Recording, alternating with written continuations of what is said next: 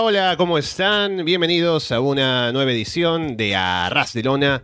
Directo, es domingo, 3 de diciembre de 2023. Estamos Alessandro Leonardo y Paulina Cárcamo listos para comentar toda la actualidad del mundo del wrestling con varias cosas que pasan ahora en inicio del último mes del año. Con CM Punk volviendo en su Survivor Series, como hablamos la semana pasada. Llegó una primera promo en Raw. Randy Orton también haciendo de las suyas y varios temas por otros lados, aparte de WWE también, para comentar. Así que bienvenidos, gracias por estar con nosotros a través de YouTube en directo, o si no luego, a través de Evox, Apple Podcast, Spotify, YouTube, Google Podcast, o por seguirnos, por supuesto, en arrasdelona.com. Paulina, ¿qué tal? Hola, ¿cómo están? Espero que estén todos bien. Domingo en la mañana acá en Chile son las 11. Así que tempranito para hablar de, yo creo que sigue siendo la noticia que fue toda esta semana todo esto. Eh, de Cien Pan han pasado cosas. Eh, ese Raw estuvo insufrible, de verdad. yo no pretendía ver Raw y vi ese día a las 3 horas, me quedé hasta las tantas por Cien Pan. Fui de las lesas, las tantas que se quedó hasta el final, porque de verdad quería como vivir la primera experiencia. Em, pero, ¿qué más puedo decir acerca de eso? O sea, creo que fue cuando llegamos al, al momento de hablar, pero eh, Creo que lo más destacable esta semana, porque entre Roy y SmackDown creo que dieron súper poco, así que ahí estaremos hablando. Bueno, primero recordarles que como estamos en directo nos pueden llamar, estamos en Discord, así que tenemos el enlace para el servidor de Discord en la descripción del video, también lo pueden encontrar en arrasdelona.com. Igualmente ahí tienen el enlace para el grupo de Telegram, por ejemplo, si es que no están ahí con nosotros todavía. Y también estamos siempre atentos a la gente que nos habla por el chat de YouTube, que ya veo a gente como eh, Rob, Yocraft, eh, está Carlos, está Lucas, está eh, Paublo. Así que, bueno, un saludo para la gente que nos sigue desde temprano y la gente que se irá uniendo durante la transmisión. Pero bueno, entremos al tema caliente, Paulina, que es lo que ya tenemos ganas de hablar. Que tuvo que ver con Raw, pero principalmente, porque ya hablaremos más tarde de cosas de Raw aparte de esto, pero hubo ya una promo de CM Punk al final del show. Fue una promo breve eh, acerca de pues, haber aparecido por, eh, de regreso en WWE, ¿no? Eh, fue una promo bastante más conservadora de lo que yo habría esperado.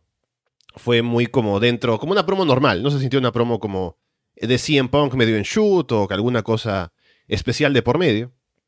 También esto se sabe que pasa porque hay un acuerdo de no agresión o de pronto de temas de privacidad en cuanto a los detalles de lo sucedido entre IW y CM Punk, así que no va a salir él a decir, sí, que Tony Khan, no sé qué cosa. Pero aún así, eh, fue una promo bastante muy dentro de lo que uno espera en la programación de WWE, ¿no? Solo con CM Punk saliendo y diciendo, bueno, ahora soy, estoy en mi casa, ¿no? En WWE y demás. Hablaremos un poco más en detalle sobre eso, pero ¿qué te pareció en esta primera impresión eh, a ti, Paulina, ver a CM Punk en WWE? Aparte de lo de la aparición en Survivor Series también haciendo esta primera promo ya dentro de Raw. Uh, es, fue rara, fue muy rara. Eh, voy a tratar de como ordenar bien las ideas porque tengo mucho que decir acerca de todo esto y realmente después voy a, mandarme una imaginada de lo que puede pasar. En primer lugar, ese día sí lo sentí underwhelming, como que no se sintió punk como lo habíamos visto. Eh, me sentí producto de un gaslight. Porque de verdad, si, si alguien no sabe que CM Punk estuvo en otra empresa, si no saben que estuvo en AEW, sabes que de verdad que sonaba como que era la primera vez que estaba ahí. o sea que no había pisado ring antes. Entonces encontré que eso era muy de un gaslighter profesional. Eh, aplausos para él, supongo. Pero sí, ese día me sentí como extraña escuchando todo esto. Pero después analizando y viendo otra vez todo, empezó a hacer un poco de sentido, sobre todo teniendo en cuenta que ese troll lo había llamado hipócrita, y siento que esta fue una promo hipócrita. eh, creo que esta fue una promo simplemente para la gente de la W, eh, siendo corporativo. Eh, porque hay bastante detalle, por ejemplo, el hecho de que agradezca a la gente, que no pararon de gritar su nombre. Eh, habían otros elementos también, por ejemplo, de que estaba en la casa. O sea, ese, ese tipo, I'm home siempre lo relaciono yo con la, con la roca. I'm home. Siempre, siempre vuelve con eso. Eh, o incluso se lo podría creer a Cody Rhodes, También, Cody Rhodes tiene una historia mucho más atrás de background de, con, dobla, con la W. Entonces le puedes creer. Pero a Cien Punk tú le vas a creer realmente que I'm home. No, no tiene ningún sentido. Pero claro, o sea, ¿cómo iba a llegar? Este, este pelo me está matando. Eh, pero eh, no tiene ningún sentido por el hecho de cómo se fue, de cómo estuvo. Eh, siento, obviamente que Cien no iba a llegar de Hill, que siento honestamente que ahí es donde va a ir su trabajo en la W. Yo creo que no va a ser Face. Va a ir a Hill y dejó todo muy como de bien para el público, como estoy por ustedes, los escuché, todo lo que, de, de todas las formas que lo, lo escuchamos también en AEW. Pero obviamente acá lo dice con otra intención. Y creo que lo único verdadero que dijo la noche fue como, no estoy aquí para ser amigos, sino que estoy aquí para hacer dinero. Te juro que eso fue lo más sincero que dijo en la noche. Entonces, siendo ese el caso, a mí me da la impresión de que aquí va a trabajar de Gil. Va a llegar un punto en que él va a tirarse contra el público y va a doler a todos. la gente va a seguir comprando la mercancía, obviamente. Pero va a llegar un punto, porque él dijo, cuando dijo, no estoy aquí para ser amigo, todavía lo habló desde la empresa. O sea, lo habló desde el talento que está ahí con él. Eh, no dijo como no estoy aquí para ser amigo ni para que la ni por ustedes. Yo creo que para ahí va a ir un poco más adelante. Lo que a mí me mata de toda esta situación de CM Punk, eh, siendo de esta manera, eh, que lo llamen hipócrita, que lo llamen al final que está ahí por el dinero y todo eso, es quién le va a hacer el payoff. Y el payoff siento que lo va a hacer Seth Rollins. Y sabes que eso a mí no me entusiasma nada. O sea, no, yo no, no, quiero ponerme en un escenario en el que le diga las verdades a Seth Rollins. Eh, y creo que por ahí puede ir un poco, porque obviamente creo que ese es el match que están buscando.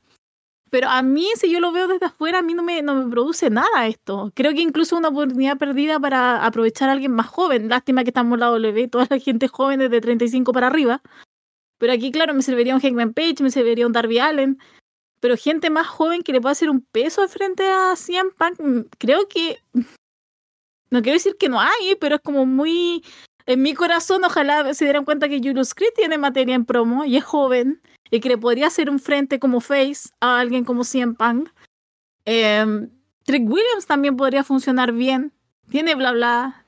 Creo que está muy incorporado a lo que es la empresa. Eh, pero claro, Siento que después el que va a hacer ese payoff de decirle eres un hipócrita, estás aquí por el dinero, no estás ni siquiera por la gente, va a ser Rollins y no sé, me siento como uh, casi estafada. Incluso pensaba en Drew McIntyre, que tienen una historia similar.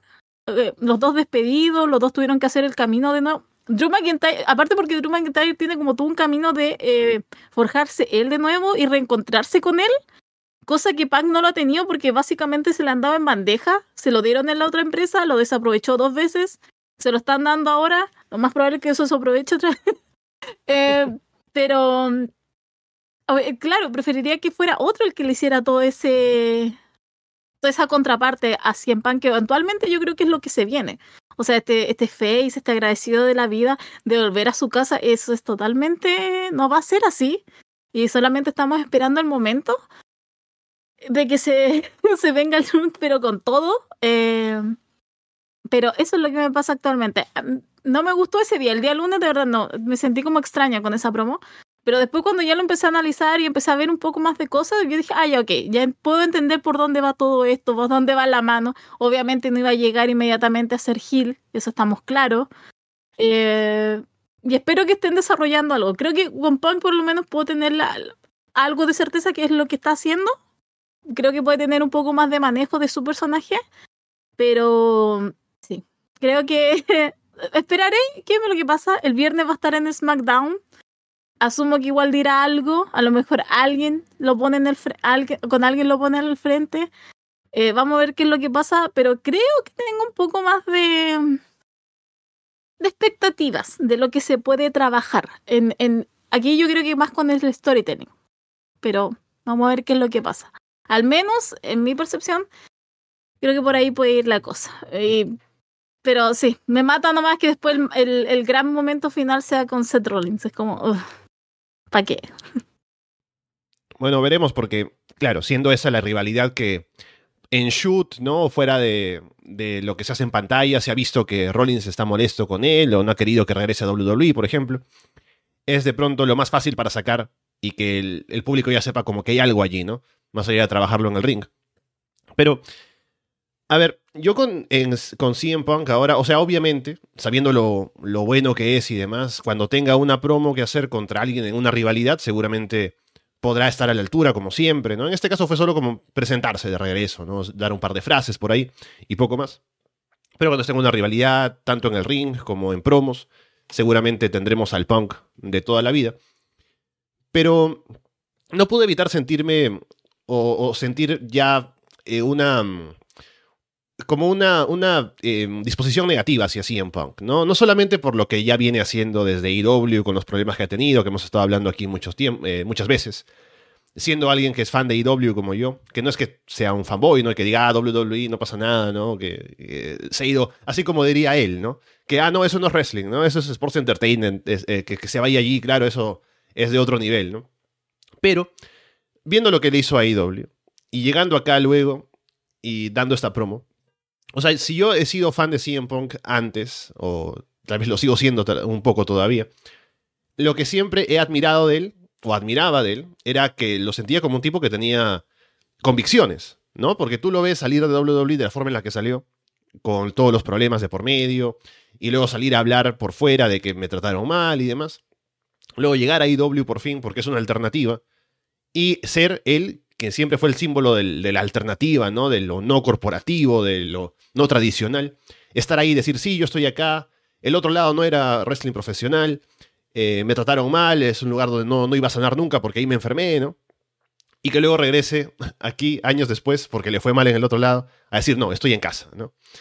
Em, me parece que es, o sea, eso demuestra que es alguien que un poco se acomoda a la conveniencia, ¿no? Por las circunstancias. Y no digo que sea algo que esté súper mal, pero para el tipo de personaje y, la imagen que él estaba vendiendo de sí mismo durante años, creo que le hace eh, poco favor a la gente que lo sigue por tanto tiempo y, lo consideraba de cierta manera como un personaje que de pronto sí tenía esta forma de hablar, de expresarse, pero es porque tenía creencias o, cosas en las que creía que quería de pronto eh, establecer, ¿no? Y mantenerse como en sus trece. Pero ahora viene a decir que está en casa, ¿no? Que sí, WWE, que es el lugar donde las ligas mayores, ¿no? No porque esté en contra de IW, lo que está diciendo, sino por, por sí mismo, ¿no? Y por la imagen que yo tenía, o que muchos fans tenían de él.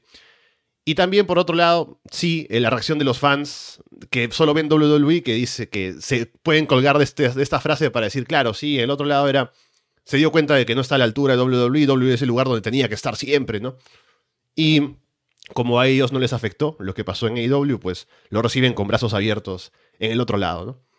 Entonces, sí, por un lado, no voy a negar que verlo en rivalidades y cosas que hacer en WWE seguro será interesante, pero para pensar en la imagen de CM Punk, en su legado y demás, creo que pierde bastante en este, esta llegada, no porque llega, sino por la forma en la que llega y por las cosas que dice en su primera promo, que es todo dentro del kayfabe obviamente, pero me parece que igual traiciona bastante eh, la persona que él vendía ser antes de volver a WWE. ¿Sabes qué es lo que me pasa con eso? Es que yo no lo veo tan así. Yo, veo a alguien motivado por la venganza. veo a alguien motivado por la venganza. ¿Sabes qué? Yo siento de verdad en el corazón, eh, en mi corazón, que siento que está motivado como para hacerle daño a IW. Eh, de verdad que lo veo de esa manera. O sea, el hecho de que haya llegado cómo llegó, porque ni siquiera como que tenía el acuerdo previo, sino que esa misma tarde, del, hace una semana en Survivor Series, simplemente como que dijo sí, voy y me presento. Por eso que no tenían nada preparado, por eso todos lo tuvieron que buscar de hace mucho tiempo atrás, muchos años, el logo, la música. Eh, de verdad que siento que esto proviene desde él. Proviene, pero desde, desde cómo se fue con AW. No tiene manera de desquitarse de otra manera que apareciendo en la empresa rival que claramente buscaba destruir. Eh, porque, claro, es muy chistoso que hace años atrás le estaba diciendo a MJF que él iba a estar ahí mientras MJF se iba a ir a la W. Iba a estar en un main event del 2x1. Y parece que ahora todo dice que él va a estar en WrestleMania. Entonces, obviamente, todo él sabe muy bien que lo que está haciendo no va con él. More power to him, si por el dinero. O sea, yo creo que tampoco es bajo lo que le están pagando. Pero yo creo que todo esto es motivado por cómo salió de la empresa, de la otra empresa. O sea, no le gustó, lo dejaron mal. ahora como que tú puedes ver también y tú puedes hacer una sensación, eh, incluso viendo comentarios y todo, cómo mejora ahora la visión hacia 100 Pan, saliendo de la, w, con la W ahora. Eh, creo que está, está rejuvenecido. Eh, hay un sí, hay un sector siento que piensa como tú eh, y obviamente cualquier persona que lo ve y habló mierda de la W, se supone que ese 10 años, igual son 10 años, no creo que alguien tenga el resentimiento hacia atrás. Eh, creo que Triple H también lo dijo, o sea, Triple H igual podría haber dicho, no, no lo quiero acá, si igual tuvieron problemas, pero igual es negocio. Eh, entonces siento que va motivado. Son esas extrañas situaciones en donde muchas cosas cooperaron para que esto pasara. O sea, ya la pelea de Hook con Jungle Boy, eh, lo que dijo Jungle Boy, después lo que hizo CM Punk, eh, que lo echaran de esa manera, que se presentara esta oportunidad en la W, que él no la desaprovechara tampoco. Pero vamos a ver cuánto aguanta toda esta situación. Pero por eso, por eso me da la sensación, por eso es que yo digo, no me gusta que este payoff después lo tenga Seth Rollins. Porque siento que obviamente CM Punk el mismo va a ser el address, de que eh, de lo que está haciendo es pésimo, pero lo está haciendo por el dinero. Y el dinero mueve el mundo. Entonces creo que vamos a llegar después a esa instancia. Y ahí es donde por eso digo, a todos se nos va a caer la cara y todos vamos a decir, puta, ¿por qué estamos apoyando a este hombre, a este antihéroe? Sí, eh, mira, mira cómo trata a la gente en la de la W, mira cómo trata a los fans, mira cómo trata a la gente que a lo mejor lo apoya. Al final es eso, es muy, es muy loco lo que pasa, pero esta semana por lo menos he aprovechado bastante que han subido los matches antiguos de CM Punk, como la W se ha agarrado de CM Punk, porque todo, cada, cada dos horas publican algo de él. Entonces, por lo menos ha sido beneficioso por ese lado. Y mientras se pueda ver de ese sentido, bien, porque igual, como digo, he estado viendo los matches, he estado viendo como todo el hype que hay con CM Punk otra vez. Eh, pero hasta, ¿hasta dónde nos lleva todo eso? Es solamente, aprovechemos el momento. Yo le doy hasta mayo a 100 en la W, honestamente. yo paso WrestleMania y yo ya no le doy más a 100 Ojalá aguante el año y el, contrato que tiene, pero de verdad que no le doy hasta mayo. Ese apuesta. ¿Hasta cuándo ustedes apuestan con 100 en la W? Pero por mientras hay que aprovecharlo, hay que verlo, hay que verlo como es, en algún sentido, pero sí, obviamente. Y él sabe también cómo queda, pero bueno, el dinero debe, ser, debe estar bastante bueno. Sí, sí, demostrando otra vez que es fan de Bret Hart, ¿no? Luego de que le destruyen la vida, vuelve, después de hablar a peces de la empresa, años después, eh, con el rabo entre las patas. Pero bueno. Eh, vamos a ver. porque a Bret Hart le mataron a un hermano ahí. O sea, ese caso yo, para mí siempre ha sido como ese un peor caso. De verdad. Yo siempre he sentido eso con Bret Hart. Eso, sí, bueno. Líneas eh, totalmente ajenas, pero sí, eso es lo que me ha pasado con él.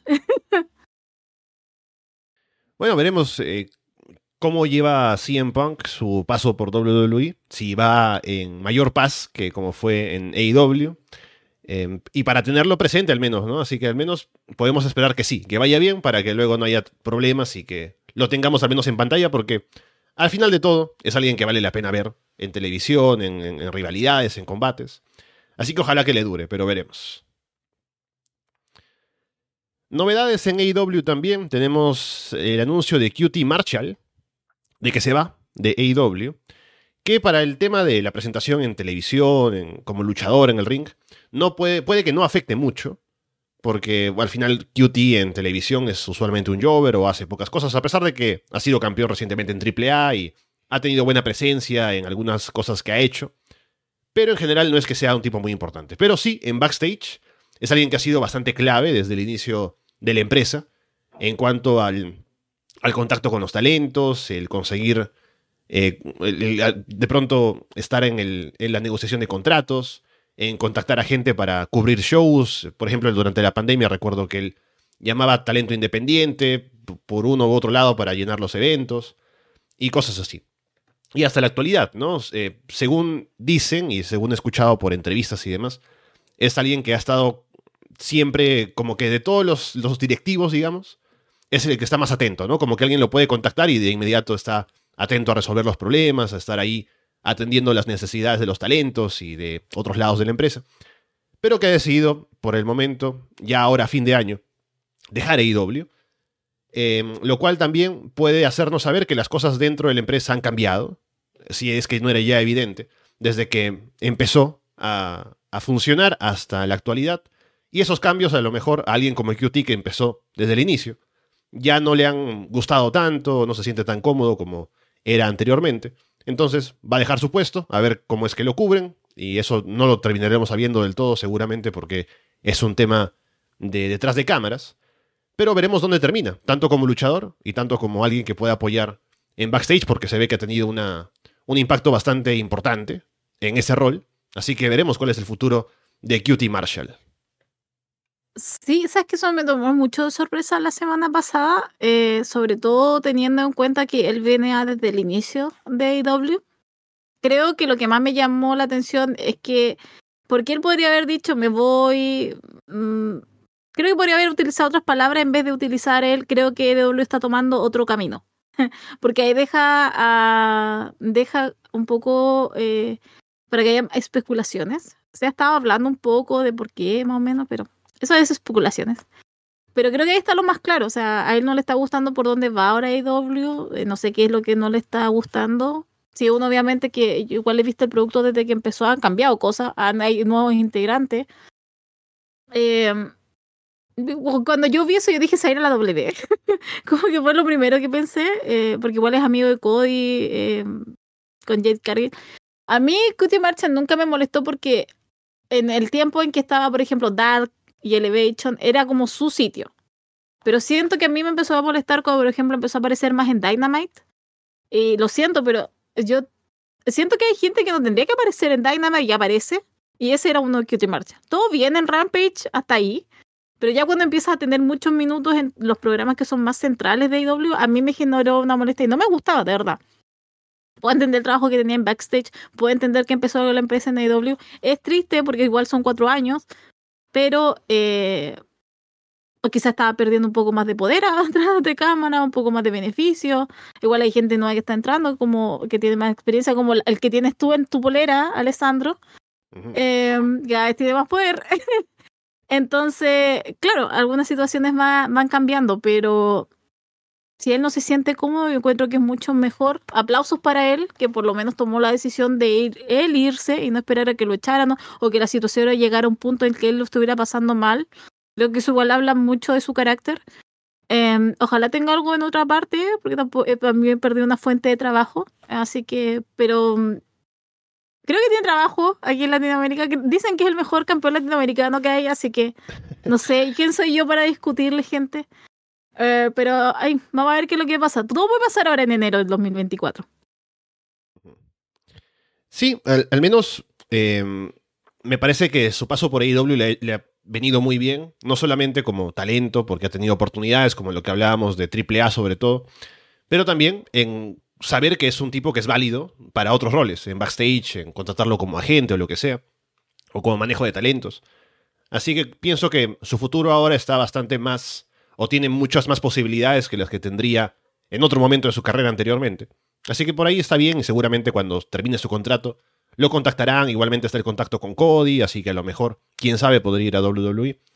Lo malo es que pensar en que sale de AEW, sabiendo que AEW es una empresa que Siempre se ha criticado que no tiene tanta estructura en cuanto a quién está en cuál rol, aunque eso ha cambiado con el tiempo y se han establecido mejores roles para, para la gente que está por ahí, ¿no? Como son J. y, y demás. Eh, pero que salga alguien clave como QT puede traer problemas que luego tendrán que acomodarse, pero tienen tiempo para hacerlo ya que es recién a fin de año, falta un mes todavía, así que seguramente tendrán como parchar. Aquí mencionaba Geocraft en el chat también algún comentario reciente de los Hardys acerca de que no están muy contentos con el buqueo de ellos en AEW actualmente, ¿no? Aunque me parece que igual no es una crítica tan fuerte la que hicieron. Sí, obviamente quisieran tener más protagonismo, ¿no? Pero siendo sinceros, no podemos apoyarnos tanto en el protagonismo que les podemos dar a los Hardys. Porque ya se ha visto que en el ring a veces no cumplen del todo. Aunque ese último combate en Dynamite no estuvo. Pero de todos modos, ¿no? Eh, igual, Seguramente tendrán oportunidades porque son los Hardys a fin de cuentas, ¿no? Pero no todos pueden estar contentos todo el tiempo en una empresa, Paulina. ¿Qué es lo que pasa cuando tienes mucho talento? y por hacerlos también importantes a todos. O sea, creo que ese es un problema que se le ha criticado bastante a Tony Khan, que su roster es muy grande. incluso teniendo tres programas, cuatro programas, tres programas actualmente, eh, pareciera que no da abasto porque repite a la gente, pero los tres programas, estoy aburrida de ver algunas personas, son importantes, obvio, pero eso es lo que pasa, o sea, y además perdóname, pero con los Hardy también, aparte de un problema en ring, hay un problema con Jeff Hardy. O sea, todo bien, yo sé que está en un programa de recuperación, pero tampoco tú sabes qué tan estable puede ser eso. Entonces, eh, sí, esa vez perdieron una oportunidad un poco más titular y eh, se dio un poco para atrás todo lo que tenían con, con, los Hardy fue por el problema que tuvo Jeff Hardy en ese tiempo. Entonces, hablar solamente de que no le da eh, es como el ego un poco, porque es cosa de verlo en el ring y cosa de ver eh, algunos temas personales, entonces para entender un poco, pero no sé, no sé en qué, en qué cabeza está, no sé en qué momento de su cabeza está Matt Hardy, de verdad, pero mm, la audacia, solamente eso, la audacia. Claro, porque iban a ser campeones de parejas antes del problema, ¿no? Es como que, bueno, sí, es cierto que mi hermano se drogó y casi mata gente en una carretera, ¿no? Pero deberían buquearnos mejor. Bueno. Eh, una noticia triste, Paulina. Eh, WWE despidió a Mackenzie Mitchell. No sé por qué. Cuando es una de las entrevistadoras de backstage que creo que tienen bastante carisma, ¿no? Podría. Estaba principalmente en NXT. Podría haber hecho algunas cosas en el roster principal, ¿no? Eh, posiblemente ahora tal vez se sienta menos su salida, porque hay gente, ahora que Triple H está al mando de lo creativo, las entrevistadoras ahora tienen más chance de poder mostrar su personalidad, ¿no? Como que conversan con los luchadores, no son solamente, no sé, los sujetadores de micrófono para las promos, ¿no? Sino que están un poco más involucradas en las cosas que pasan, como Katy Kelly, por ejemplo, y otra gente. Y Mackenzie era una, una entrevistadora también que tenía ese aura, pero me imagino que será porque ya tienen a otra gente y dijeron no nos hace falta tener a Mackenzie todavía, o no sé, pero es una lástima porque creo que es muy bueno en su trabajo. Sabes que yo estoy totalmente enojada. Estoy dolida, estoy enojada cuando vi la noticia y dije, no, espera, espera, espera, espera, ¿qué? Yo incluso llegué a pensar de que Mackenzie había renunciado, pero después cuando leí decía que la habían... Y yo decía, pero ¿cómo? O sea, imagínate, yo estoy así, ¿cómo estará Shawn Michael? Porque Shawn Michael en la última, en el último corte que hubo, no tenía idea de nada. Por eso es que tuvimos a Dominic Misterio, porque, al, eh, porque Ali fue despedido a dos días, tres días de, de su premio Live Event. Entonces siento que pasó la misma situación. O sea, si tú ves a Mackenzie, ella era la entrevistadora principal del show. No había más. De repente aparece ex Queen McKay, pero eh, estaba eh, su trabajo principal de ella está en Level Up. Pero Mackenzie era el punto central del NXT, estaba ahí siempre, hermosa, eh, muy buena entrevistadora, ella es muy, muy buena. Eh, entonces, eh, hacía un poco más de sentido que echaran a la otra que la echaran a ella. Por eso, yo incluso he pensado, ¿habrá pasado algo backstage? ella, bueno, está casada con Big Joseph, Big Joseph sigue, que debería ya ser amigo, o sea, perdóname, pero debería ya irse para arriba al main roster. ¿Qué está haciendo Kevin Patrick todavía? Eso, eso todavía no lo entiendo. ¿Por qué no lo echaron a él? Pero no, echaron a Mackenzie, me indigna porque de verdad era un elemento central, da gusto verla. Eh, no la vamos a ver, me da pena. Eh, asumo que ahora la que va a asumir ahí va a ser Queen. Eh, pero es simplemente no saber quién está. Eso es lo que me pasa, es como no, no saben ni siquiera el, el, programa eh, que está ahora. como para haber hecho esa decisión. Tenía un gag con este con Javier Bernal hace un tiempo atrás, que igual lo aplaudimos harto con Andrés, porque era muy entretenido cómo se manejaban esa dinámica. Mackenzie igual estuvo muy involucrada en ese tiempo con Grayson Waller, cuando Waller estaba en NXT, también hacían una dinámica de Face Hill. Entonces ella también hacía todo un juego con los luchadores, con las luchadoras, y llegar a este punto en donde la pidieron, de verdad que a mí, de que a mí no me hace ningún sentido, de verdad que esto, a, mí esto me dejó mal, me dejó perpleja, de verdad. Y si a mí me dejaba así, ¿qué más será para Michael? Que ese sí que no tiene idea de cuándo le sacan la gente. Pero, no sé, igual esperaría a lo mejor reporte, a lo mejor pasó algo, no sé, porque de verdad que lo encuentro muy de la nada. y aparte como que es lo único, es, solo hemos sabido del despido de ella, porque sé que se habla de gente, pero no, no han dicho quiénes se ha ido, quiénes, quiénes han salido. Eh, no sé. Está raro un poco, debo admitirlo.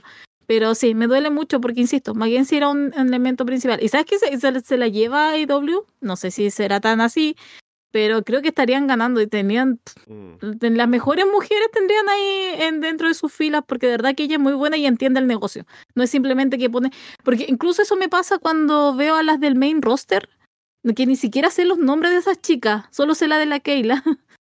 Eh, pero el otro de, de SmackDown, de Raw, era mucho mejor subir a Mackenzie a una de las dos marcas y a una de las otras chicas como bajarlas, porque creo que Mackenzie está como en otro nivel. Pero a lo mejor bueno, a Impact, ella venía de Impact, pero se va a tener. pero sí, estoy dolida todavía con esa situación. Era un elemento importante. Aunque no lo crean, pero era un elemento muy importante en NXT. Sí, ella vino de, de TNA originalmente. Y ya cuando estaba allí hacía un buen trabajo. Y era lo más destacado del show. Me recuerdo cuando estaba en los eventos en backstage, ¿no? Y por eso la llevaron a WWE. Yo me imagino, si es que no va a salir alguna información acerca de algún problema que hubo que justifique el despido, debe ser porque ahora que tenemos nuevos dueños en WWE con TKO, y hay recortes en el tema administrativo, ¿no? De algunos gerentes, alguna gente que trabaja en otros puestos, no en pantalla. A lo mejor ahora con este recorte de, personal y viendo los presupuestos y, y, las ganancias y demás, habrán visto de pronto una lista de trabajadores y han dicho ya, ¿cuántos entrevistadores tenemos en televisión? No necesitamos tantos. Quitemos a uno, ¿no? Y de pronto de los que estaban ahí, a lo mejor el contrato más antiguo de todos ellos era el de Mackenzie, porque las que están en pantalla ahora son en la mayoría nuevas. Katy Kelly volvió, luego de que había estado fuera por un tiempo. A lo mejor como Mackenzie es como la más antigua de las entrevistadoras y estaba todavía en NXT. Es como que, bueno, no la necesitamos, a lo mejor recortamos por ahí. Pero porque no creo que sea un tema de su trabajo, porque obviamente era muy buena y en NXT la usaban mucho, en las historias y demás. Entonces me parece que por ahí podría entenderse un poco por qué lo hicieron, pero igualmente es bastante eh, triste, porque hace un muy buen trabajo. Y en AEW no sé si la necesitarán, porque tienen ya gente que cubre esos puestos, a menos que quieran que Tony Giovanni ya no entreviste ¿no? y se dedique a otras cosas, pero eh, igual volver a TNA podría ser, eh, otras posibilidades tal vez pueden encontrar por ahí, aunque no hay tantas empresas grandes aparte de esas tres. Pero sí, una lástima que se vaya eh, de NXT, que creo que era el puesto, o a ver ahora quién cubre ese puesto, ¿no? Porque era importante. Se han empezado a mover las entradas para All In, que es todavía el próximo año, Paulina, el 25 de agosto de 2024, pero ya AEW está haciendo el movimiento con la venta de entradas para All In London desde ahora, porque quieren otra vez llenar el estadio lo más posible. Y vamos a ver si consiguen llenar 70.000, 80.000 como fue este año. Han puesto en primer lugar las entradas ahora en esta primera etapa. Eh, han puesto a disponibilidad unas 44.000, 44.000 y media casi.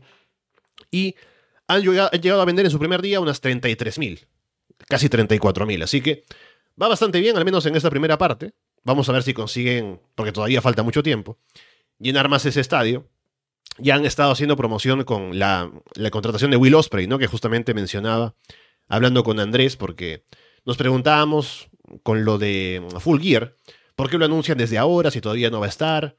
Podría haber sido una sorpresa para más adelante, ¿no?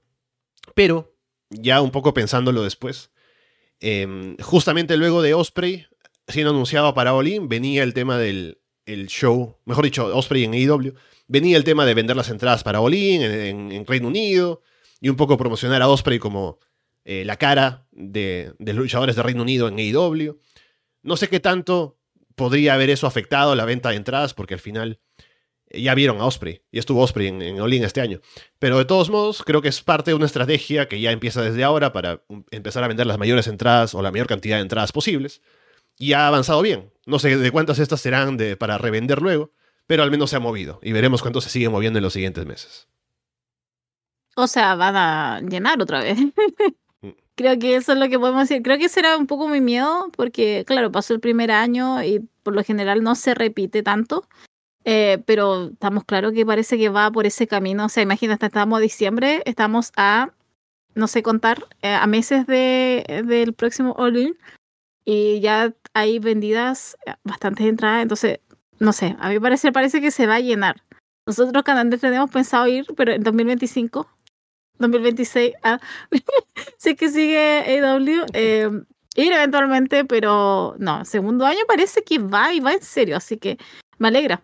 ¿Qué, ¿Qué quieres que te diga, Alessandro? Verdad, me alegra que por lo menos se esté dando esta situación de que no haya caído, de que no haya bajado, de que no se lleve 5.000, 10.000 de entrada y sea un fracaso. No, está yendo por buen camino y todo dice que van a llenar nuevamente eh, Wembley, así que, ¿qué puedo decir? Aplausos para AEW. Eh, ojalá se mantuviera en el tiempo, eh, pero de verdad yo esperaba mucho menos ahora el segundo año y no, sigue tal cual.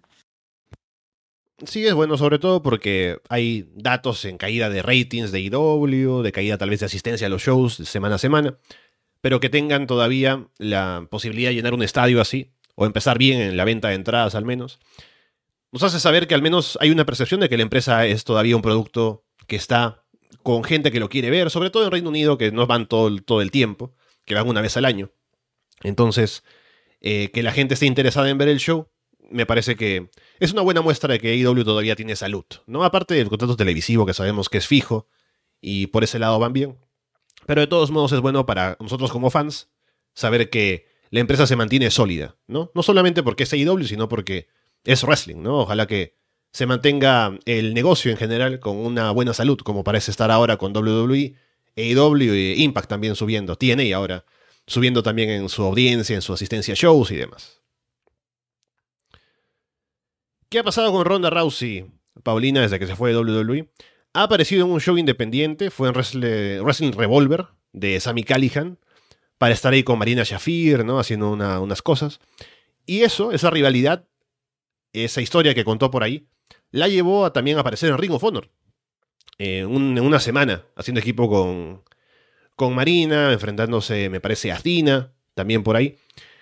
Y mm, hubo un tema de, pensar en qué pasa ahora con Ronda. lo mejor será quedar en Ring of Honor, más en AEW que en Ring of Honor, obviamente, si sería ese el caso, por ser quien es.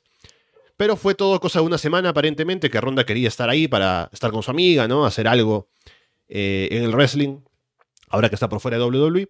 Pero que no tiene intenciones de seguir luchando regularmente, al menos por ahora. Así que no tendríamos posibilidades de tenerla fija en ningún lugar de momento a menos que eso cambie en el futuro, pero por ahora parece que no habría interés y fue solo cosa de una vez. Sí, extraño. Eh, yo creo que a lo mejor ella igual esperaba que la presentara más como un nombre más grande. Debo admitir que a lo mejor por ahí igual puede ser porque fue como muy bueno. Apareció en, en la empresa de Sammy y en la empresa muerta. Ustedes saben a cuál me refiero cuando yo digo empresa muerta, así que aquí. Em, entonces, pero fue algo de una vez. Yo creo que va por ahí. Yo creo que no la trataron como el deal que es y dijo, bueno, si me van a presentar como yo quiero, ¿para qué me voy a esforzar siquiera en aparecer por acá? A lo mejor ni siquiera la quieren. Simplemente eso, sí. Igual puede ser una narrativa de ella. Pero sí, también vi un, una noticia en donde ella decía que se quería enfocar a ser mamá full time, bien por ella. Igual buscó bastante ser mamá ella. Entonces, que aproveche estas instancias que su hija igual es pequeña, entonces pero anda a saber tú cuál es la verdad, por ejemplo. O es realmente una decisión de ella o es que realmente no hubo eh, eh, interés de, de, por el otro lado. Eh, pero creo que se va a aparecer bien el Rumble también, como no se dar una vuelta por ahí si es que no tiene un contrato. Puede pasar, han pasado casos más extraños, ya sabemos. Así que cualquier cosa puede pasar en, en lo que se viene para el próximo año. Ya que vienes hablando de, de cosas que tienen que ver con esto, de empresas muertas y demás. Esta no está muerta, pero es MLW. Y el caso de Alex Hammerstone. Fuertísima esa está, pero fuertísima.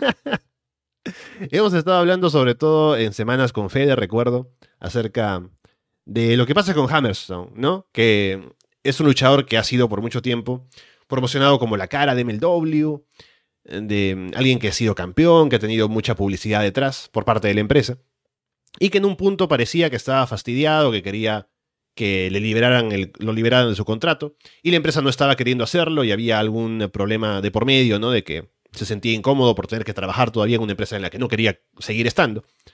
Pero todo parece que ha derivado en que es cosa del kayfabe, ¿no? Porque salió ahora como parte de una agrupación que está en contra de MLW, pero dentro del propio show es un gimmick, ¿no? El hecho de que son los anti-empresa, básicamente.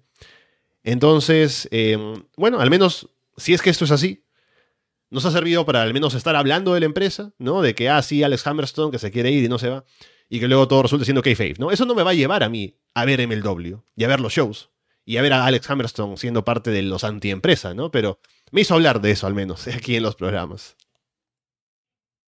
Salió en pauta y creo que esto es lo mejor que podría haber pasado en mucho tiempo a MLW.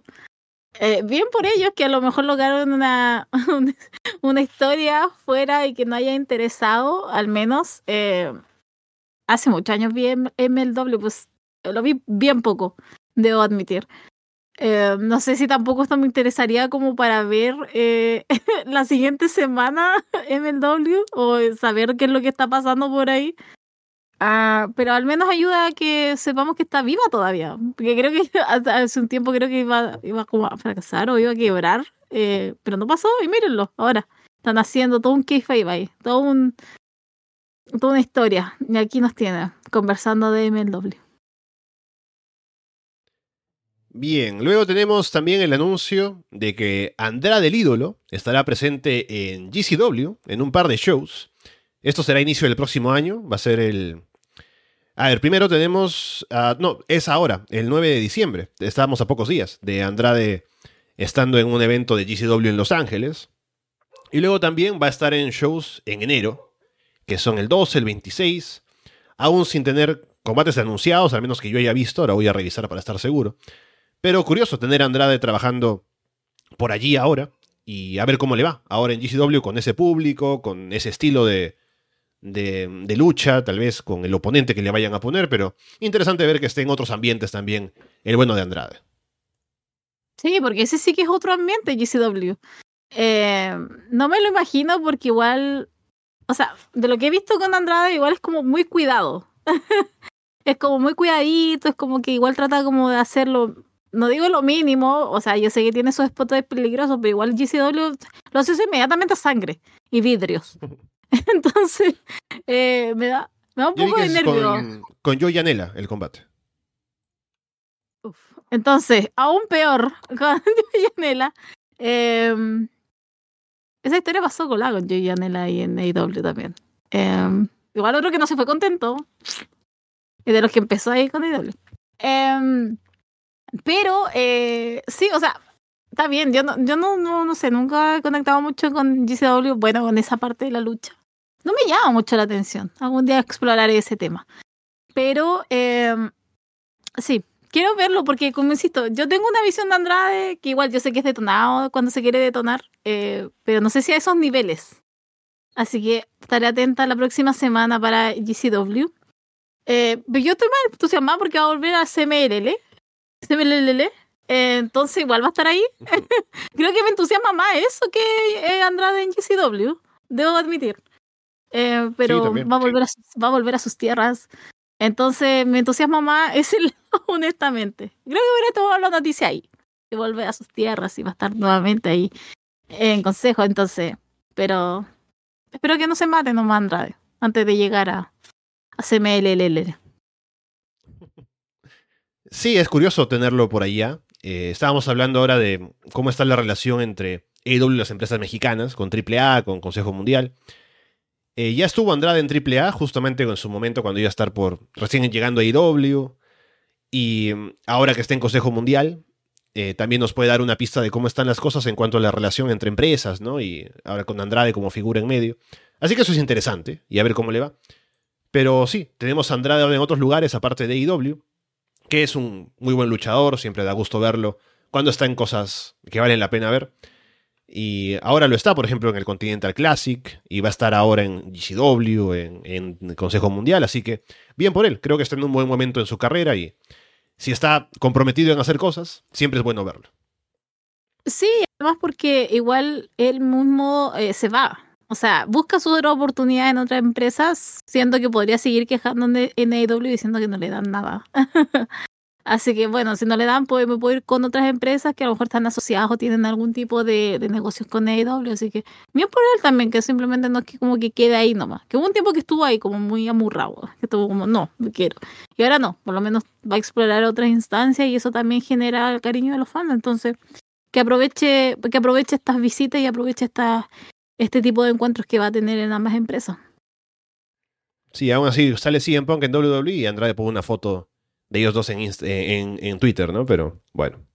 Que lo haga, sí. Eh, ¿Para qué estamos con cosas? Eh, Andrade quiere volver a la W, o sea, ¿para qué nos vamos a engañar? Entonces va a aprovechar cada instancia que pueda para hacerlo y para tirar y para tratar de irse al otro lado, sí. Está ahí porque, pucha, se adelantó muchas las cosas y antes que llegara Triple H al poder, o sea, creo que hay varias gente cayó en esa trampa. Eh, pero si él pudiera y le dieran su liberación, ¿tú, ¿tú crees que no se va a ir inmediatamente al otro lado? O sea, eso va a pasar. Que aproveche las instancias, ¿no? que aproveche estos momentos en que tiene spotlight en otros lugares, pero todos sabemos dónde está su corazón. Literal, dónde está su corazón. Estará entonces Andrade en Highest in the Room 2 la próxima semana, el día 9 de diciembre. Y también el día 9 hay otro show que es de Impact Wrestling Final Resolution 2023. Que leo la cartelera que está interesante en algunos combates. Título de parejas: ABC contra Brian Myers y Eddie Edwards. Hay un Jordan Grace y Trinity contra Diona Purazzo y Giselle Shaw. Rhino contra Moose. Mike Bailey contra Trey Miguel. Jake Something contra Jason Hodge. Por el título Digital Media, Tommy Dreamer contra Dinner. Y el main event sería los Motor City Machine Guns contra Josh Alexander y Zack Saber Jr. Asumo que el main event le va a gustar a todos por el nombre Zack Saber Jr. I don't care. Espero que gane Josh Alexander. Eh, de ahí el resto creo que la cartelera está bien. Eh, valor de semana es Deadline. NXT. También, día sábado, 9. Así que ahí también mi corazón está. Eh, vamos a ver qué es lo que pasa con algunas cosas. Eh, sin Mackenzie. Ah, me duele todavía. Pero eh, se viene panorama, por lo menos. Se vienen cosas la próxima semana y entusiasma bastante. Este es el último, ya sería el último de Impact, ¿cierto? Como nombre Impact. De aquí ya pasamos a TNA, así que mm, no sé, yo igual estoy como entusiasmada con este nuevo cambio de nombre. Yo sé que va algunos cambios de nombre nomás, pero creo que podrían venirse cosas bastante interesantes. Así que igual es como una celebración, por lo menos, de este fin de, de Run de Impact. Es verdad, no tenía en el calendario el deadline, ahora lo voy a añadir, que por cierto, si no lo saben, hay un calendario de shows que tenemos en Barcelona, que en la página web lo pueden encontrar para añadirlo a su Google Calendar o lo que sea. Deadline 2023, te leo la cartelera, Paulina, a ver qué opinas. Tenemos por el título femenino, o al menos por el, por el puesto de tratador al título femenino, un Iron Survivor en Challenge Match, Blade Davenport, Tiffany Stratton, Lash Legend, eh, Kelani Jordan y alguien más por anunciar. Igualmente en el lado masculino por el título de NXT tenemos a Dijak, Josh Briggs, Bron Breaker, Trick Williams y otra gente que se está añadiendo luego. Título norteamericano, Dominic Mysterio contra Wesley. Y por el título de NXT, Ilya Dragunov contra Baron Corbin. Uy, yo estoy todo con el Baron, con el Corbinismo, con Baron Corbin, de verdad, yo quiero que gane Baron Corbin. Eh, no estoy bromeando, gente, estoy hablando en serio. Debería ganar Baron Corbin. Lo digo aquí, lo digo ahora. Eh, en las mujeres, a mí me da la impresión de que va a ganar Tiffany Stratton, ese Iron. Em, creo que están tratando de armar algo con Laira. Eh, me extrañaría mucho. Puede ser que también podría ganar Blair. Eh, trabajando como Gil actualmente, entonces también puede ir por ese lado. En los hombres, mm, yo creo que va a ganar Dijak, porque ahí están tratando de armar algo con Trick y Carmelo. Eh, no me gustaría que, porque hay, hay una situación, voy a aprovechar que no está Florida.0, entonces voy a explayar un poquito, pero hay una situación entre Trick y Carmelo que no se ha solucionado, no se ha esclarecido del todo. Entonces, no me gustaría que esa novela opaque lo que puede ser este combate. Entonces ahí es donde viene un mi problema con el Iron Survivor de los hombres. Y de ahí está Dominic y Wesley, que a mí no me gustaría que ganara Wesley, pero parece que ese es el plan. Creo que quedaría nuevamente muy pegado en esa escena.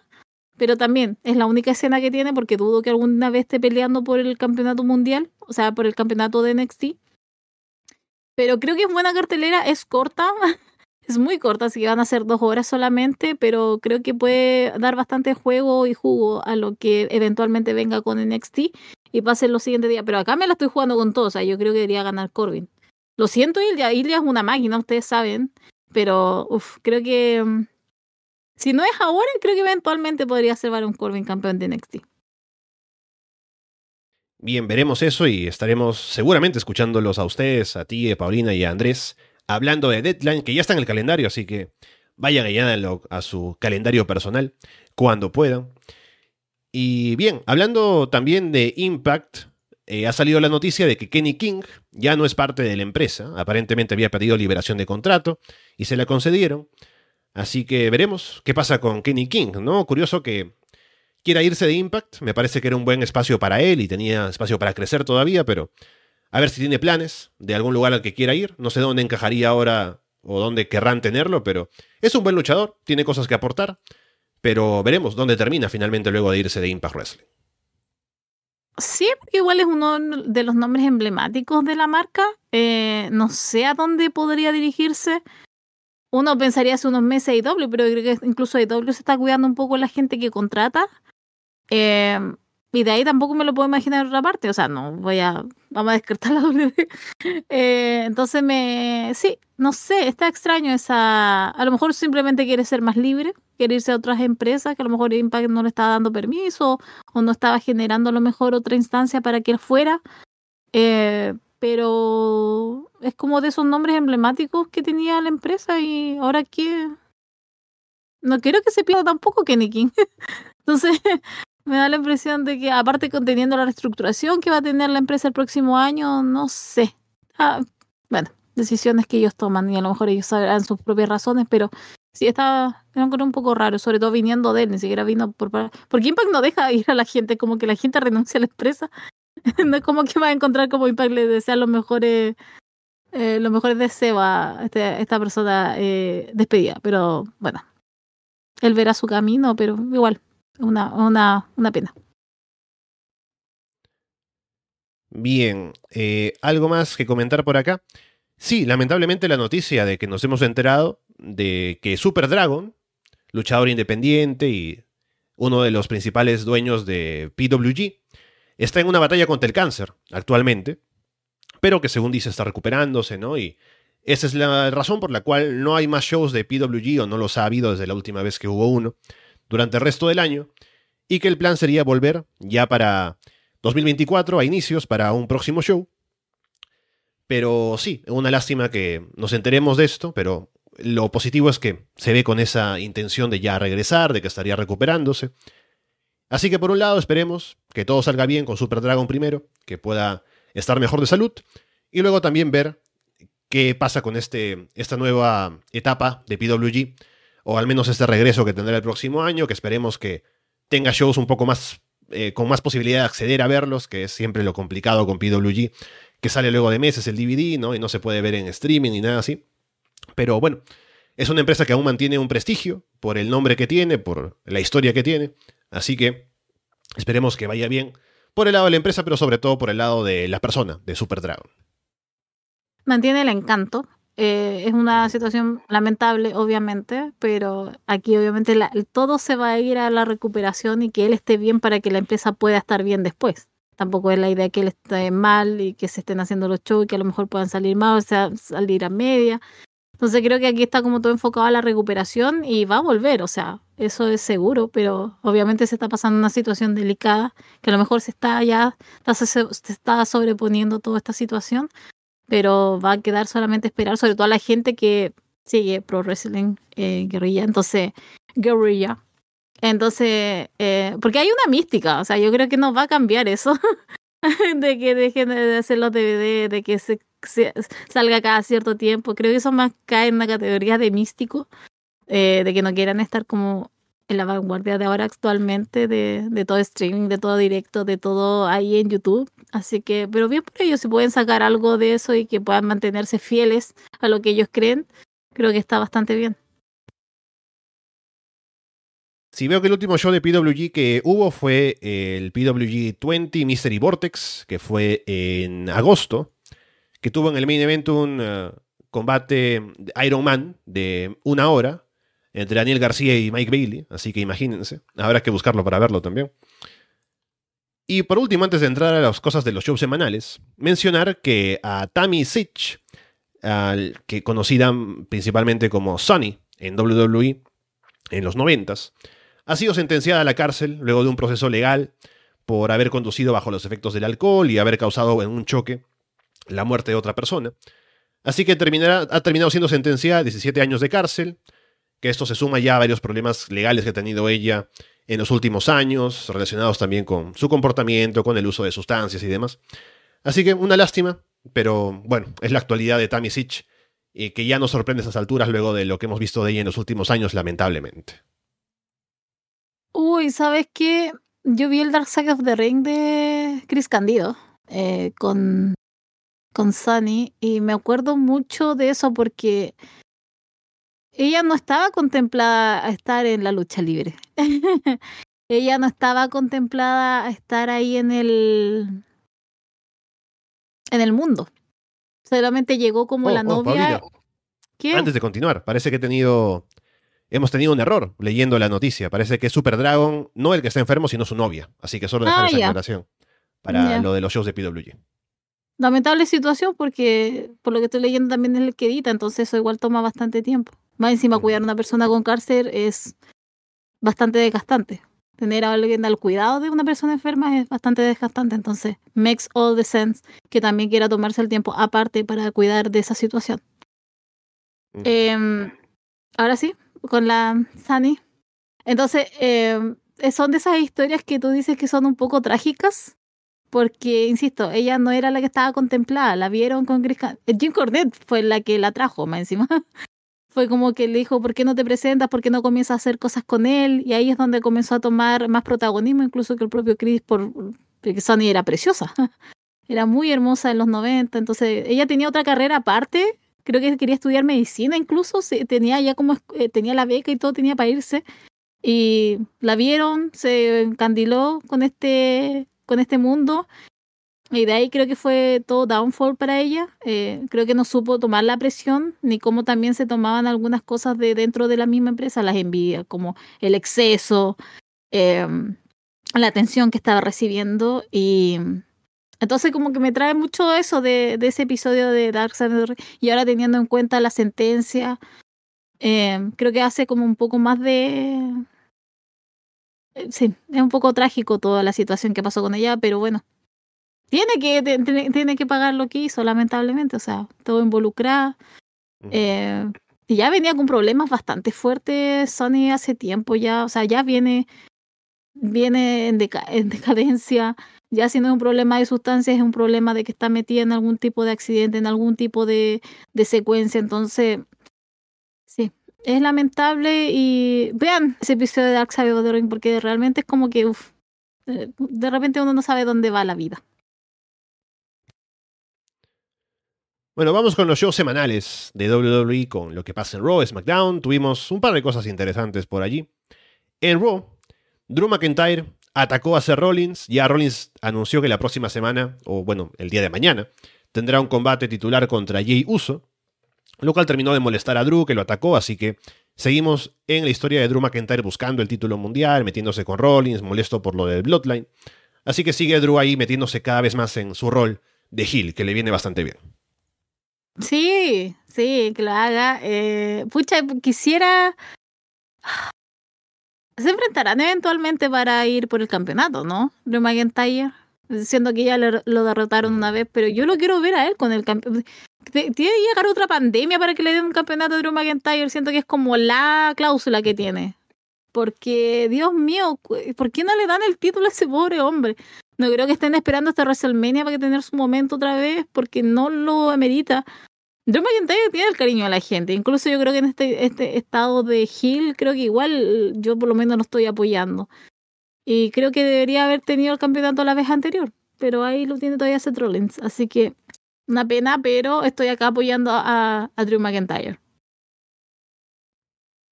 Ya la próxima semana se ha dicho que habrá un Drew contra Sami Zayn, así que eso va a estar bueno. Y a ver cómo continúa también el camino hacia. Porque no hay pay-per-view hasta Royal Rumble, entonces hay cosas que habrá que hacer de por medio hasta llegar hasta por allá. Luego, Shinsuke Nakamura ah, está buscando ahora a Cody Rhodes. Como que salió a la pantalla y le dijo: Oye, Cody, ¿no te das cuenta que te estoy buscando hace tiempo? He salido a hacer GTS, he dicho eh, Best in the World, y no te das cuenta que eres tú a quien me estaba dirigiendo. Así que eh, parece que por ahí va la cosa y puede llevar un buen combate entre Cody Rhodes y Shinsuke Nakamura en el futuro. ¿Qué, qué quieres que te diga con esto, Alessandro? O sea, véame mi rostro, miren. O sea, así que de ese día, así como, oh Dios mío. No, si cuando yo digo que Raw realmente ese día fueron las tres horas más insufribles, porque digo que fueron las horas más insufribles. Porque habían cosas entre que no me interesaban y había esto que era totalmente. O sea, el plan realmente era 100 pan Nakamura. Algo pasó entre medio que no se dio, o solamente utilizaron a Nakamura para que sea un puente acerca de los, eh, acerca de los hints que hacían de 100 Punk.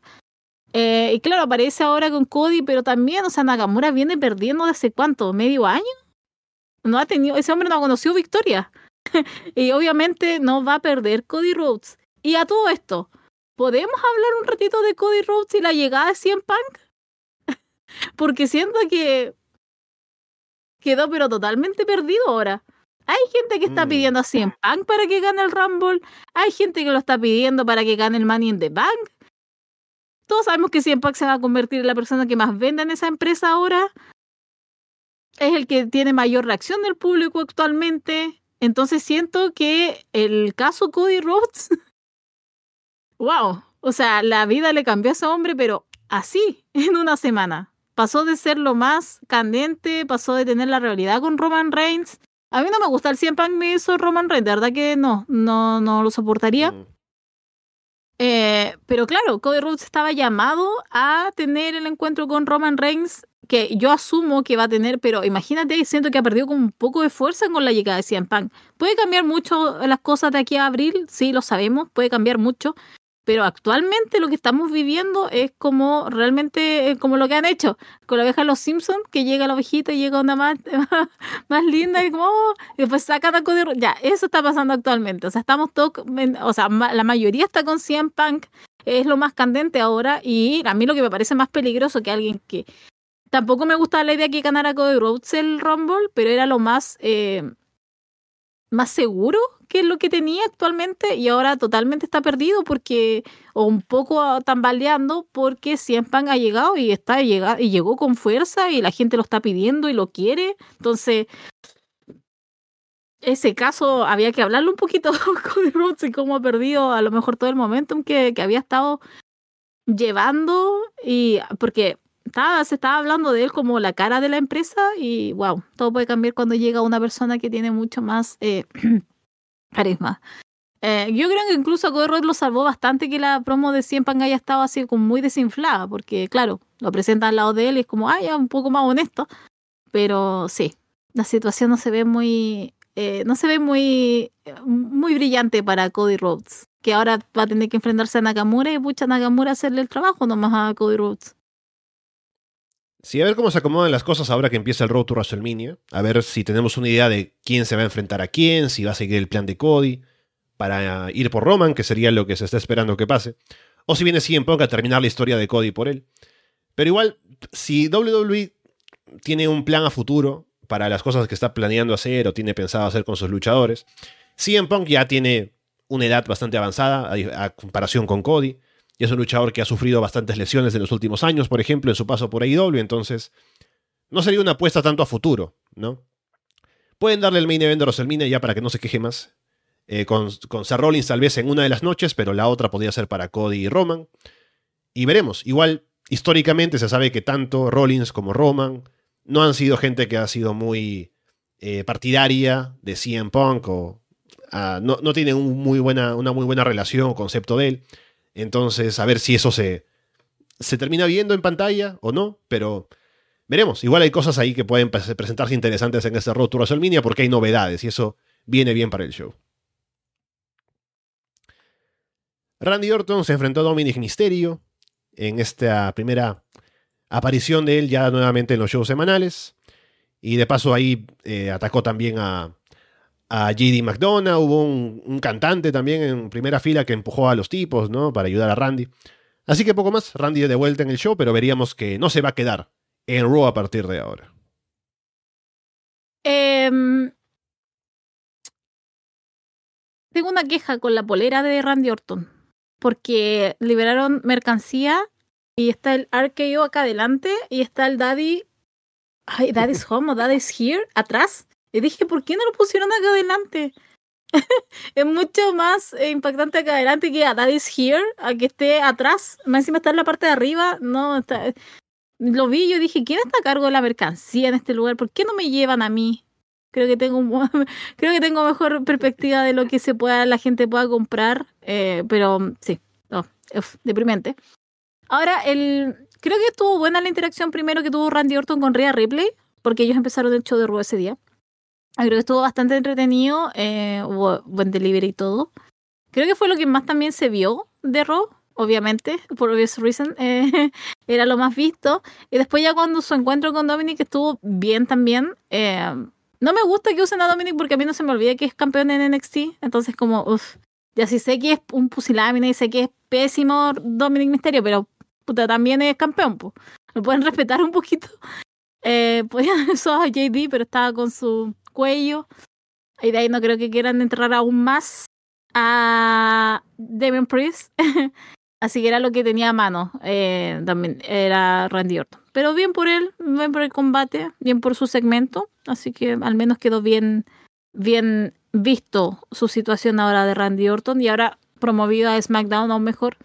Que ayer igual estaba viendo las vistas en YouTube y que era lo más visto. Después Cien Pan, obviamente, en la semana, que igual como que agarró como un millón de visitas más esa firma de contrato, así que bien por él también. Muy bien por Randy Orton, estoy contenta también por Randy. Lo había extrañado, no lo voy a negar, pero me lo voy a extrañar porque yo lo esperaba más en Raw y que en SmackDown, así que, pero bueno. Así es la cosa. Sí, tuvo una buena semana Randy en Raw, SmackDown.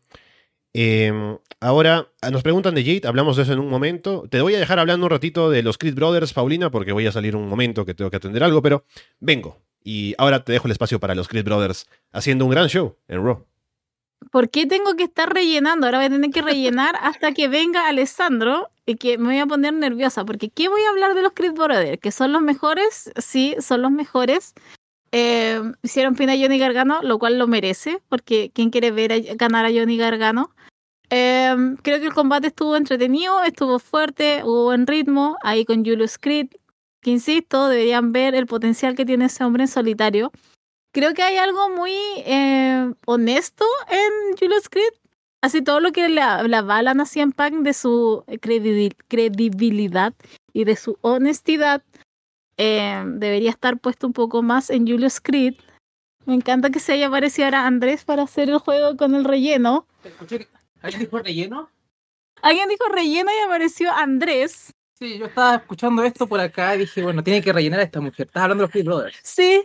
¿Qué pasó? Porque yo no veo Raw. Soy una persona. Ganaron, ganaron el Tag Team Turmoil. Turmoil. Así Ah, que ganaron. Y yo estaba hablando acerca de lo que deberían impulsar la carrera de Julius Creed porque creo que tiene toda la honestidad que perdió siempre. Ah, Entonces ya. deberían juntarlos. Ojalá Cien Punk vea un poco lo de lo de Julius Creed. Pero eso. Ah, ya. ¿Quieres hablar algo? O sea, podría ser una buena idea que hagan un stable y todo eso, ¿no? Es que no me veo en cámara, ¿no? Por eso. Pero, No prives a la gente de tu hermoso rostro, por favor. Dios, es tan subjetiva la belleza. Pero bueno, Claramente. claramente. Eh, pero, o sea, por lo menos están presentando bien los Creed Brothers. eh, y por lo menos yo me, estoy contento con eso. Eh, no van a hacer que vea tres horas de rol, lamentablemente, ni CM Punk, o sea, tienen que esforzarse mucho más. Em, pero es una buena idea que CM Punk tenga un stable y pueda elevar a gente joven, de seguro que sí. Eh, creo que es como la jugada más em, interesante o que por lo menos podría dar más valor a lo que podría aportar él en la empresa. Si es simplemente CM Punk haciendo cosas de CM Punk para elevar a CM Punk, eh, no creo que sea una gran inversión para, para la compañía, pero yo creo que Punk lo sabe y era lo que estaba haciendo en Collision también. Entonces elevó a mucha gente en muy poco tiempo. Así que creo que por ahí va la- el asunto, sobre todo si es que van por la ruta de, de Hill. Depende cómo vaya el feudo con Rollins, que ojalá sea más pronto que tarde. O sea, imagínate aguantar a Seth hasta, la, hasta abril. Si es un reinado que no calienta Es que nadie. eso, eso es lo que me da miedo de esa situación. Por ejemplo, si el Rumble, porque como estábamos hablando, o sea, puede ser, hay una posibilidad que lo gane Cien Punk. Pero imagínate que todo empieza en enero, enero, febrero, marzo. Son tres meses de enfrentamiento entre Rollins y Punk. Es demasiado para mí. Bueno, pero ojalá eh, Seth pierda eso rápido. eh, porque no es, el reinado no despierta nada. O sea, no es malo, no es bueno, no es Nada. Entonces, Y aparte que me aburre también el, el, el hecho de que cante el público y ya me tiene aburrida. Estoy como Alessandro, estoy aburrida de que el público cante. Es, es suficiente. ya, ya terminó la saga de Garlic Jr., me voy. Se va, ya hizo el relleno necesario. Bien, Paulina, gracias. Eh, De nada. Solo lo de, lo de los Kid Brothers, lo que puedo decir eh, es que me, me gustó cómo lo manejaron, creo que lo hicieron inteligentemente en ese tag team turmoil, ¿no? Con tantas parejas luchando, porque ya se ha visto a los Kid Brothers antes y han tenido victorias y demás. Pero establecieron bastante bien el finisher, ¿no? Porque el finisher lo aplican y ganan. No hay, no hay dudas al respecto, ¿no? Y varias veces y en la parte final también, así que creo que ha sido un buen combate, que ha funcionado mucho mejor que los anteriores, sino que no es que antes haya funcionado mal, pero creo que ha sido la manera definitiva de establecerlos en el roster, saber quiénes son, saber cuál es el finisher y tenerlos como un grupo o un equipo importante, porque le han ganado a gente ex campeones y demás, así que eh, un paso fuerte para los Kid Brothers en Raw ahora. Que sabes aparte, es que, es que sabes, Alessandro, que yo como lo he visto en NXT, yo sé que pueden dar mucho más todavía. Entonces es cierto que esto es como el 80% de su poder, le falta el otro 20% por explotar. Y eso es lo que a mí me tiene como, ah. Pero ustedes saben, yo tengo un cariño especial por Julius Creed. Y de aquí, maldita sea, yo lo voy a apoyar. Yo quiero que vean el talento natural que él tiene individual. Así que, lo siento, voy a hacer un disco rayado, literal. Pero toda la semana que haya que hablar de los creadores, voy a hablar acerca del potencial que tiene Creed. Pero por ahora, como tag team, como un conjunto, como ese dúo poderoso que está, como los hermanos que son, creo que han dado bastante bien. Qué bueno que le han dado las victorias, qué bueno que le han dado los momentos, pero increíblemente le falta. A ellos todavía les falta demostrar por qué hubo tanto hype y tanto buzz con respecto a ellos dos. Preguntaban sobre Jade, lo decía Rodrigo en el chat. Me llama la atención lo que dijo Triple H en la rueda de prensa post Survivor Series, ¿no? Acerca de Jade Cargill, que está preparándose, que aún no ha salido en los shows porque está en ese proceso de estar lista. Y básicamente dijo algo así como que, sí, Jade todavía no está del todo lista, pero no por culpa de ella, sino que ahora la estamos preparando como debe ser, básicamente, ¿no? Porque es una forma de decir que en AEW no tienen un proceso como lo tienen en WWE, obviamente con un performance center, con entrenadores y demás, para que alguien que llega, de no haber sido luchadora antes como Jade, tenga la posibilidad de poder entrenarse, de poder mejorar, en lugar de lo que hicieron en AEW, que es ponerla en pantalla y hacer que entrene en televisión básicamente semana a semana, ¿no? Así que a ver si vemos un cambio finalmente cuando Jade aparezca en NXT o en donde sea, luego de haber pasado por el Performance Center y haber trabajado con los entrenadores que están dedicados a eso allí, no como Brian Danielson que de pronto sacaba tiempo de su día para entrenar un rato con Jade, ¿no? Sino que se dedican a ese trabajo y que trabajan con Jade y veremos si sale Jade ahora como una gran luchadora en el ring, quién sabe, pero eso era el tema que siempre se le criticaba a ella y veremos si eso se soluciona ahora que llegó a WWE. En primer lugar, Triple H, viejo zorro, porque todos sabemos con la intención que lo hizo. O sea, ese comentario no vino desde, oh, estamos preocupados por Jake Cargill". No, literalmente dijeron, tenemos que hacernos, nos tenemos que hacer eh, cargo de lo que no hizo la otra empresa, que es enseñarle a luchar. Fue eso. Fue una tirada bastante sutil, pero todos sabemos con la intención que lo hizo ese viejo narigón. Ahora, con respecto a lo que sí, o sea, era obvio, o sea, todos sabemos que Jake Cargill eh, le cuesta un poquito, ¿ya? Estaba muy bien en AEW porque hacía sus squashes y punto, o sea, hacía su finisher y estábamos listos con la Jover que le tocaba. Ahora, si tú quieres realmente llevarla a un ring y que haga el trabajo al nivel de, por ejemplo, que para mí es la mejor que actualmente está en NXT, que es eh, Stephanie Stratton, no lo va a hacer. O sea, perdón, pero ahí la que tiene toda de ganar entre una Jay Cargill versus Tiffany Stratton es Tiffany Stratton. Y también porque se ve bien, luce bien y se maneja aún mejor con en el micrófono y lo que está haciendo actualmente en el ring. Eh, yo tengo toda la esperanza de que ella aparezca en el Royal Rumble. porque igual he estado leyendo que está pidiendo gente que gane Jade Cargill y le digo, oh, ya, ok, esa sí que no la aguanto. O sea, que gane Bailey, que gane Bailey. creo que debería ganar Bailey. Eh, pero creo que eh, eso ya sabíamos de Jay Garger. Pero claro, si tú la comparas, hay gente que está mucho mejor en el ring. Ya lo dije, Tiffany Stratton. Eh, actualmente Lyra, aunque no me gusta a mí Lyra Valkyria, pero es buena. Kiana James también ha mejorado montones. Y no es lo que me- a mí me produce Jade Cargill. Si quieren hacer lo mismo que estaban haciendo en AEW, que lo hagan, más poder para ellos, porque la mujer se va a presentar bien. Pero ahí va a quedar. Y vas a necesitar un poco más que eso, eh, Jade Cargill en la W. Y eso era lo que a mí me había pasado, porque por ejemplo, en ese tiempo cuando llegó, oh sí, que se presente, que se enfrente con Becky Lynch, que se enfrente con... No va a pasar porque la mujer no está preparada. Ahora que ellos se hayan dado cuenta recién en este momento, cuando ya querían ponerla en el ring, y ahí recién se dieron cuenta, pucha, no, hay un problema con ella, claro, ahora van a tener que lidiar con ellos ese problema. Pero eh, aplausos para Triple H que no desaprovechó la oportunidad para tirarle al otro. Pero sí, estoy totalmente de acuerdo con Triple H y espero que puedan mejorar, espero que la hagan hacer, que hagan buen combate, pero siento que va a tomar tiempo y no sé si esté preparada, por ejemplo, si hablamos ahora de aquí al Rumble. Hubo una pelea de carnosos en Raw con Ivar y Bronson Reed que estuvo bien, la acción creo que estuvo, estuvo bastante bien en el ring, la gente respondió. Y terminó también de una manera no definitiva porque fue doble conteo afuera, siguieron peleando por ahí, así que parece que esto va a continuar de momento. Y me parece que es una buena opción. Aún Eric de los Viking Raiders está afuera, así que aprovechamos a Ivar eh, en individual de momento. Y está haciendo un buen trabajo, así que bien por él y bien por Bronson Reed. Sí, o sea, Ivar hace tiempo ya que viene haciendo un buen trabajo desde ya que hizo esos matches inolvidables con Kofi, creo que ya venía perfilándose como para ser él. Y qué bueno que, que él solo se ha podido defender con sus propias uñas. eh, a pesar de que su compañero esté actualmente fuera, pero es bueno que él esté en un spotlight, que le están dando minutos, le están dando buenos minutos aparte. Y bueno, Bronson Reed siento fue una de las contrataciones más de la nada que pudo haber hecho Triple H, de verdad. O sea, el hombre es grande y todo, pero no provoca nada, es increíble, no, no pasa nada. Ah, pero al menos tuvo un buen match acá con Ivar, pero esto fue mérito de Ivar. Y finalmente, Soy Stark vino de haber luchado por el título femenino mundial en su Survivor Series a perder contra Naya Jax la noche siguiente en Raw. Así que a ver si tenemos a Naya estableciéndose como retadora para Ria. Que siempre es raro esto, ¿no? Porque tanto Soy ahora como Naya son heels. Y Ria en teoría también lo es, a pesar de que el público siempre está apoyándola. Así que por ahí es un poco extraño la forma en la que se pueden vender rivalidades, pero bueno, igual sería un combate que podría ser interesante, un Ria contra Naya, a ver qué puede salir de ahí. La lesiona, la deja fuera, tres meses. Eh, no, al fin justicia, un poco de justicia acá para Naya Jax, ustedes saben, aquí number one.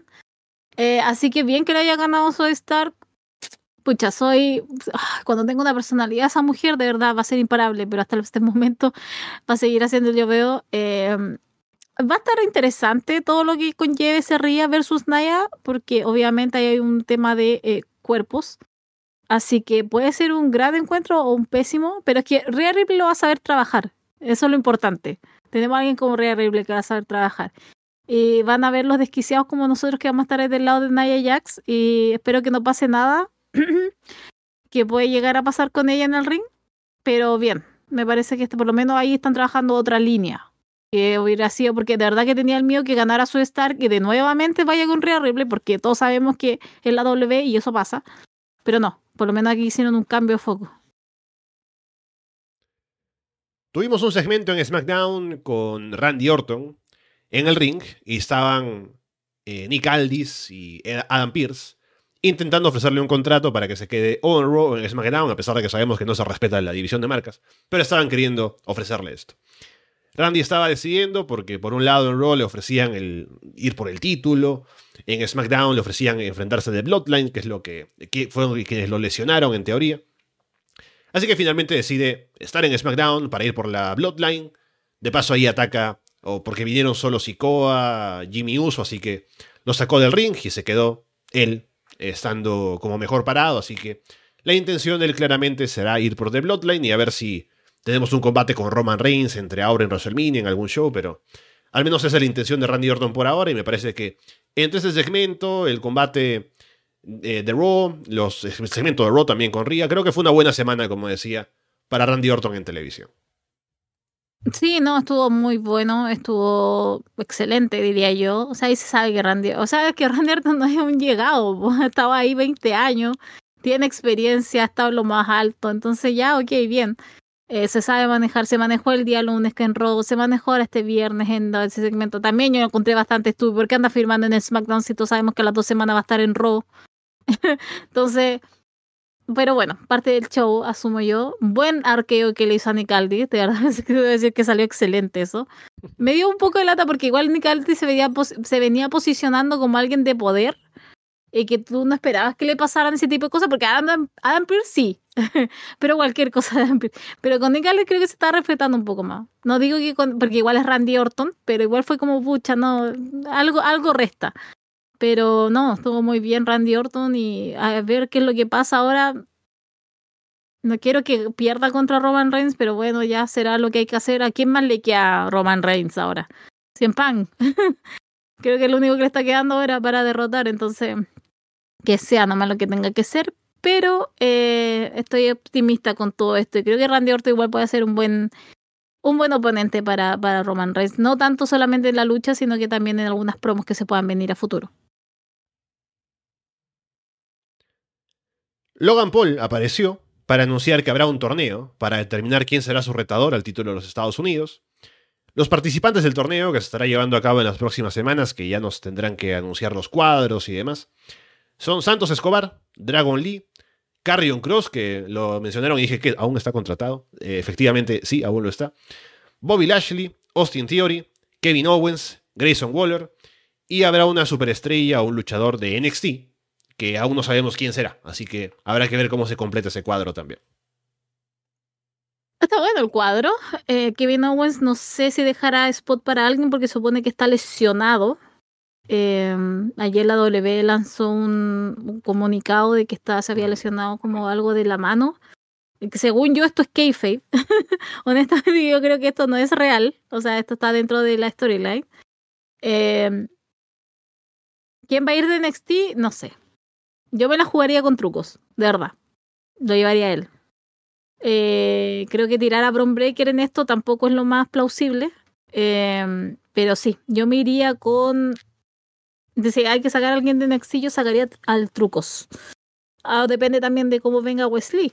Eh, pero creo que al final va a terminar esto Kevin Owens. O sea, Kevin Owens va a ser el que le va a ganar a Logan Paul y va a obtener el campeonato. Pero sería como tirarlo muy, muy, muy eh, precipitadamente a lo mejor. Pero mm, sí. Eh, estoy por a ir de NXT y no me creo lo de que está pasando ahora con Kevin Owens. Sí, también me pareció que era todo muy conveniente para la historia. Así que a ver cómo lo venden, si va a luchar con la mano lesionada, ¿no? Una cosa así. Que podría ser.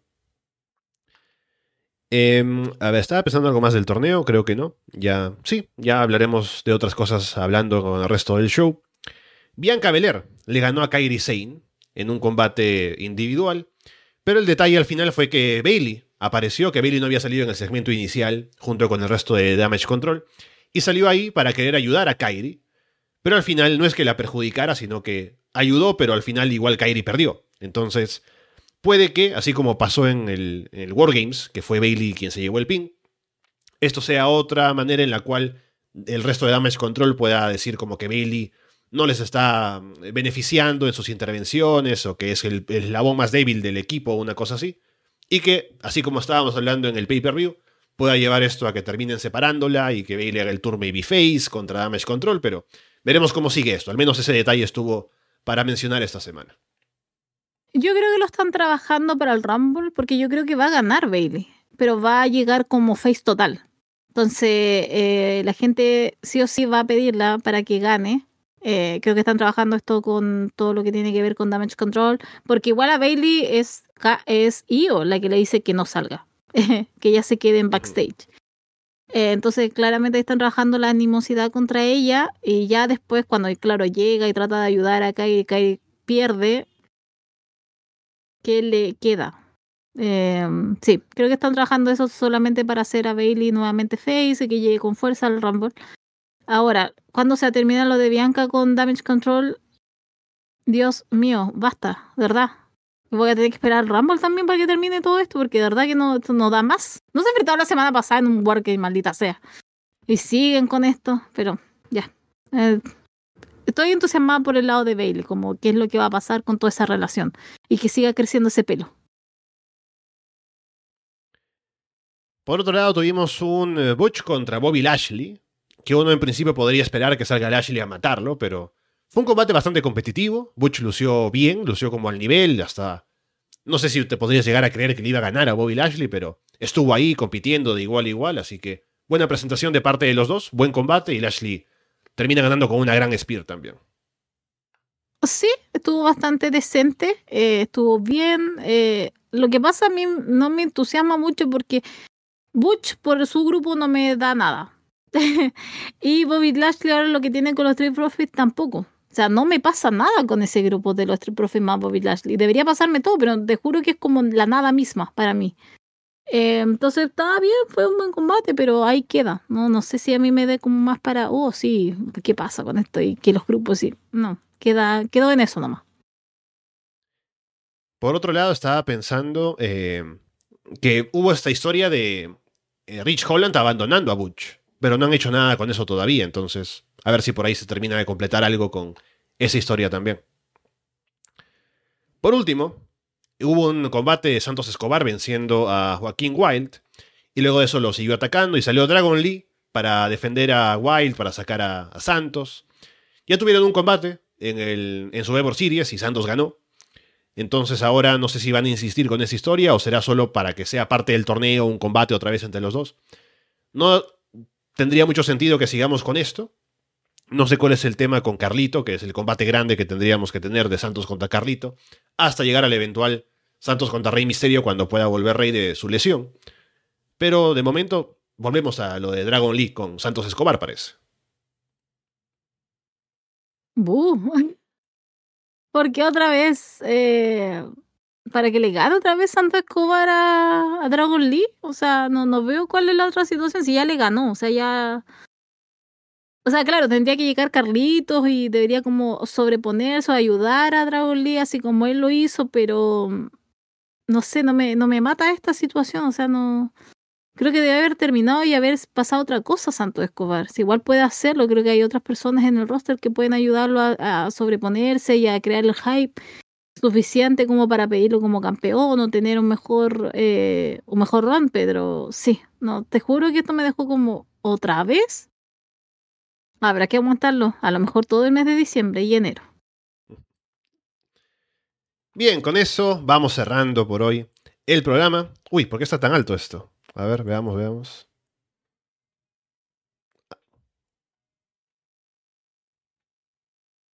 Ustedes no lo escuchan, me parece. ¿Por qué? A ver, veamos. Veamos, veamos. Ok. A ver si funciona ahora. Estoy queriendo poner la música, pero no. No funciona. No sé por qué. Qué raro. Pero bueno. Eh, dejémoslo así de momento. Vamos cerrando el programa. Vamos a ver si, si abro otra vez el programa, si funciona la música. Pero bueno. Eh, ha sido otra semana interesante, como siempre, en el wrestling. Hablando de CM Punk, sobre todo, con Randy Orton también, volviendo a la acción en televisión. Estaremos atentos a lo que sigue pasando. Por el lado del señor Punk, por el lado de lo que pase, ahora sí, está la música. Eh, el lado de lo que pase en lo demás de la programación de WWE, ahora en el fin de año que entramos a diciembre. También por el lado de AEW, que estamos con Florida Vice en el Patreon, que estaremos grabando mañana seguramente el siguiente programa hablando de Dynamite y Collision. Hicimos dos programas de Monday Night esa semana también con Walter hablando de WWF y WCW en los 90, en el 97.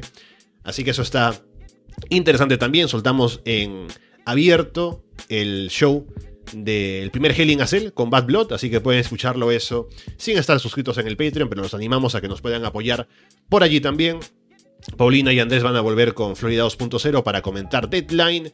Y tenemos varias cosas como siempre por otros lados en el programa, así que gracias por estar con nosotros otra vez aquí en el directo.